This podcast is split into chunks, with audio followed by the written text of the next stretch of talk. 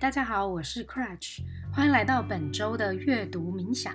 那这次要介绍的书是《鹿王》，由原神出版。那作者是池井户润，也就是半泽直树的作者。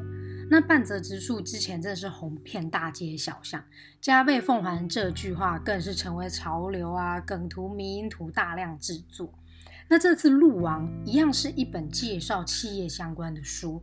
但它是比较属于那种企业转型的故事。它呢讲的是有一个企业叫做小沟屋，那它是拥有百年历史的足袋制造商。足袋，呃，就我们现在话来讲，就是分趾袜。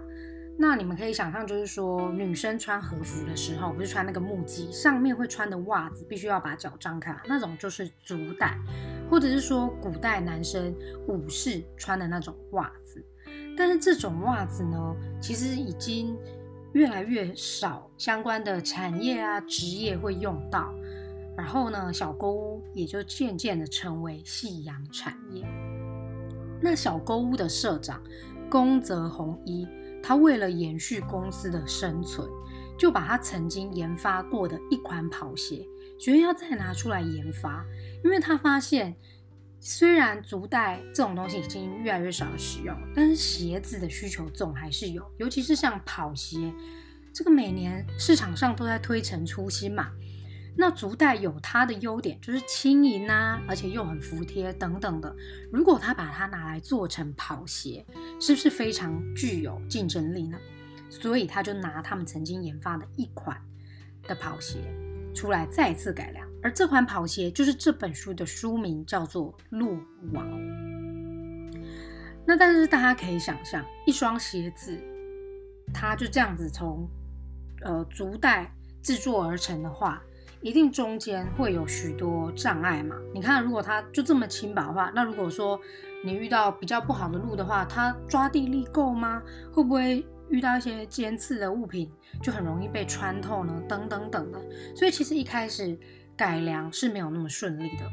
那当然，小说除了改良的艰辛之外，还包含像人才啊或投融资的一些问题。因为你想想看，他要投这个创新的产品，或者说改良新的产品，他都需要再买新的器材，或者说再买新的材料等等的。那他们已经是夕阳产业，夕阳产业跟银行在沟通的时候，一定是呃，银行人员一定可能。让他热脸贴冷屁股啊，等等等的，还有人才的问题，在他这个产业，它里面有形容到，它里面有些成员其实年纪已经有点大了，那他自己也要找，就是可以在制作这样产业的一个年轻人。那在书中我们就不暴雷太多，是谁就是有加入等等，这我们就不赘述。那大家可以想象，他在开始改良的时候就遇到这么多的难关。好那池井户润呢？他又搭配了另一条线，也就是跟一个呃马拉松选手交织在一起。那这个马拉松选手叫做茂木裕人，他原本算是一个运动新星，也就是说，呃，各大马拉松的这种场次都会看到他。但是他后来因为受伤了，赞助商跟媒体的焦点都纷纷离他而去。所以你可以看到，小购物现在是夕阳产业，然后茂木是一个跌落谷底的呃运动运动明星。那这时候彼此就有结合，可以互相扶持的机会。那彼此就是因为合作才有了新的契机。那在这个书中，我感到最重要的一个元素就是人。为什么？因为工作的前辈曾经告诉过我。因为我做，我曾经做过是跟比较创业相关的这样子行业。那他告诉我说，很多创投愿意投资，事业内容可能只是占很小的一部分。也就是说，你这个 idea 就算再突出，他看的关键其实是人。他看你觉得你够上进，你，呃，你是很有企图的，你很有热情。那今天不论做什么题目，你成功几率都是很高的嘛。所以创投才愿意投资，那这里面呢，这样这个一个元素就包含在鹿王这个故事里，里面有一个非常重要角色叫做试鞋师，他们的任务就是说，呃帮厂商跟选手之间去做一个桥梁。那他每次都会去选手那帮他调一下鞋型啊，或者说看他是下一次要参加什么比赛，去帮他做调整。那里面有一个角色村野，他原本是小沟屋的对手亚特兰提斯的试鞋师。那亚特兰提斯，我们就把它想象成是那种全球知名的呃跑鞋厂商好了。那他不只是将产品推荐给选手，他也会仔细聆听选手的一个意见。那所以他连选手个性喜好都了若指掌。那选手自然对他都会非常的信任，包含茂木之前也都是。呃，跟着春野的，但后来这个亚特兰蒂斯其实不太喜欢春野这样的试写师，他们觉得太慢，又没有有效的沟通。然后像茂木已经受伤了，他们就不懂为什么春野就是还要去照顾茂木，那所以公司就把他剔除，然后换了一个新的呃试写师，叫做佐山。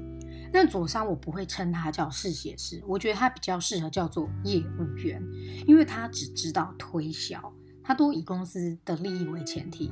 他今天如果想推一个新的鞋款，他不论这个选手到底适合什么样的鞋型，他就是要选手穿，要他大量的曝光。那这样子的一个状况，选手当然是不会有忠诚度的。所以，当春野离开亚特兰提斯之后，很多选手都跟着离开了。那这边就让我又想到一个故事。我有另一个前辈也告诉我说，要时常发好人卡。那这个好人卡不是拒绝别人的那种好人卡，而是乐于助人的好人卡。因为你永远不知道这个人未来对你会不会呃给予什么帮助。那当然，我们也不是说非常。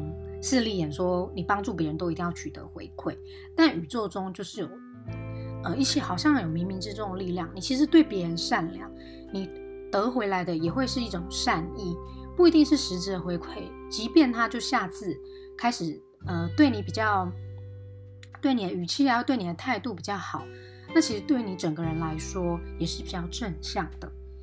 那这边就是我认识一位创业者，他是工程师，然后兼职自行车带团。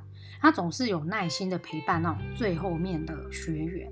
那没想到这个学员竟然是一个企业老板，那因此就帮他牵线，就开启他的创业路。我们千万不要小看所有的互动。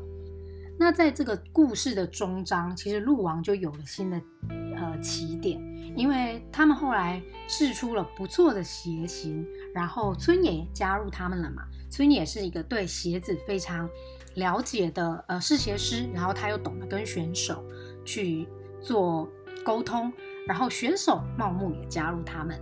所以呢，我们可以看得出来，在最后他有了一个新的开端。但是对一个企业来说，其实未来的路还是有很长要走了。比如说什么变化要引领啊，路王会不会之后其实不经跑啦？那是不是要再改良？都有很多方向要走。但是呢，我们这里面有个精神，就是他专注认真的匠人精神。